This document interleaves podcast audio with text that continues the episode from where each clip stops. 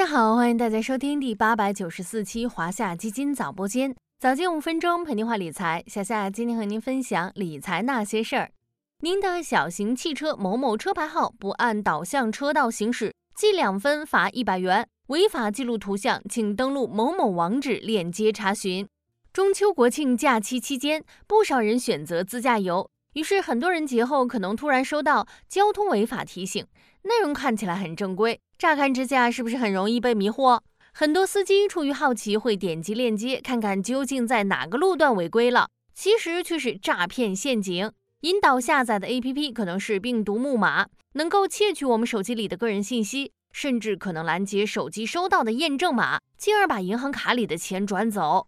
不仅生活中的骗局层出不穷，投资金融消费领域的骗局也有很多。比如不法分子冒充金融监管部门或者工作人员，打着培训机构退费、P to P 清退回款、消除不良征信、受理投诉等旗号实施诈骗。但是最近，国家金融监管总局、中国人民银行、中国证监会、国家网信办等四部门已在九月十五日到十月十五日期间联合开展金融消费者权益保护教育宣传月活动。今天小夏就借此机会和大家聊聊。如何增强反诈意识和识别能力，进而保护自身的合法权益吧？试想，您给小孩报了一个培训班，后来培训班因为种种原因停办了，你也会尽力追回之前缴纳的培训费吗？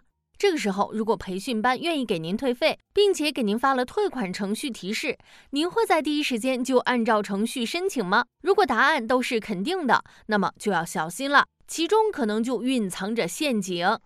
根据警方公布的案例，A 先生之前就报了一个培训班。今年七月，他收到一个盖着公章的退费公告的快递，表示可以为之前的培训清退学费，但要添加清退 QQ，并按照对方的提醒操作。于是 A 先生扫描二维码，添加清退 QQ，对方声称将以购买基金的方式进行清退。A 先生又在对方指导下下载了一款指定的 APP。并在 A P P 内购买基金。开始时，A P P 还能正常提现，但是等到 A 先生转入多笔资金再进行提现时，对方就用各种名义让他继续缴费。最后，A 先生一共转账十一笔，被骗一百五十点一八万元。缴学费，培训班停办，自己不想上课，申请清退学费，对方愿意退款，整个流程看起来并没有问题，但其中却隐藏着陷阱，让人防不胜防。大家记住了，当收到退费、回款等通知时，千万不要轻易操作，务必通过官方渠道联系客服进行核实。培训机构退费并让你购买基金、国债或其他理财产品的，通通都是诈骗。因为正规退费流程都是原路返回本人缴费账户，绝不可能通过购买基金、国债等方式退费。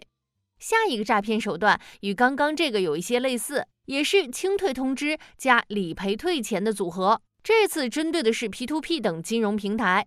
在已经公布的案例中，不法分子往往会冒用国家金融监督管理总局的名义，通过打电话、发短信或派发快递信函等方式，发布金融平台清退通知这类虚假信息。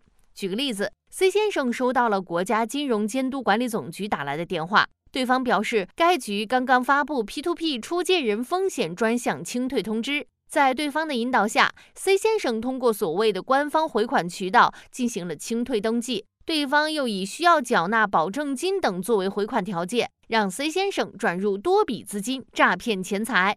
这类案件以官方名义诈骗投资者，但大家请知晓，金融监管部门并不直接办理金融业务，不会与消费者有任何资金往来。不仅如此，金融监管部门也从未设立或者授权设立 P2P 投资理财等回款渠道，不会通过 QQ 群、微信群、交易平台等面向社会公众开展资金清退工作。小伙伴们一定要提高警惕，谨防上当受骗。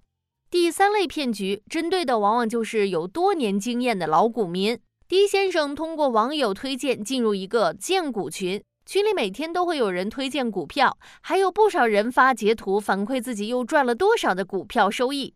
久而久之，经不住诱惑的 D 先生通过群内链接下载了一款证券 APP，先后在不同平台投资三十八万元。你以为自己在打新股，暂时不能卖出，其实落入了不法分子的圈套。其实，不论是最近的交通违法提醒、呼叫转移，还是打着培训机构退费、P2P 清退回款、打新股等旗号实施的诈骗，这些案例都告诉我们，生活以及金融消费中的诈骗手段日新月异。你以为诈骗离我们很远，其实它就在我们身边。投资者同时也是金融消费者，大家一定要持续关注金融反诈宣传，不断更新自己的投资防非意识。保护好自身权益和财产安全。好了，今天的华夏基金早播间到这里就要结束了，感谢您的收听，我们下期再见。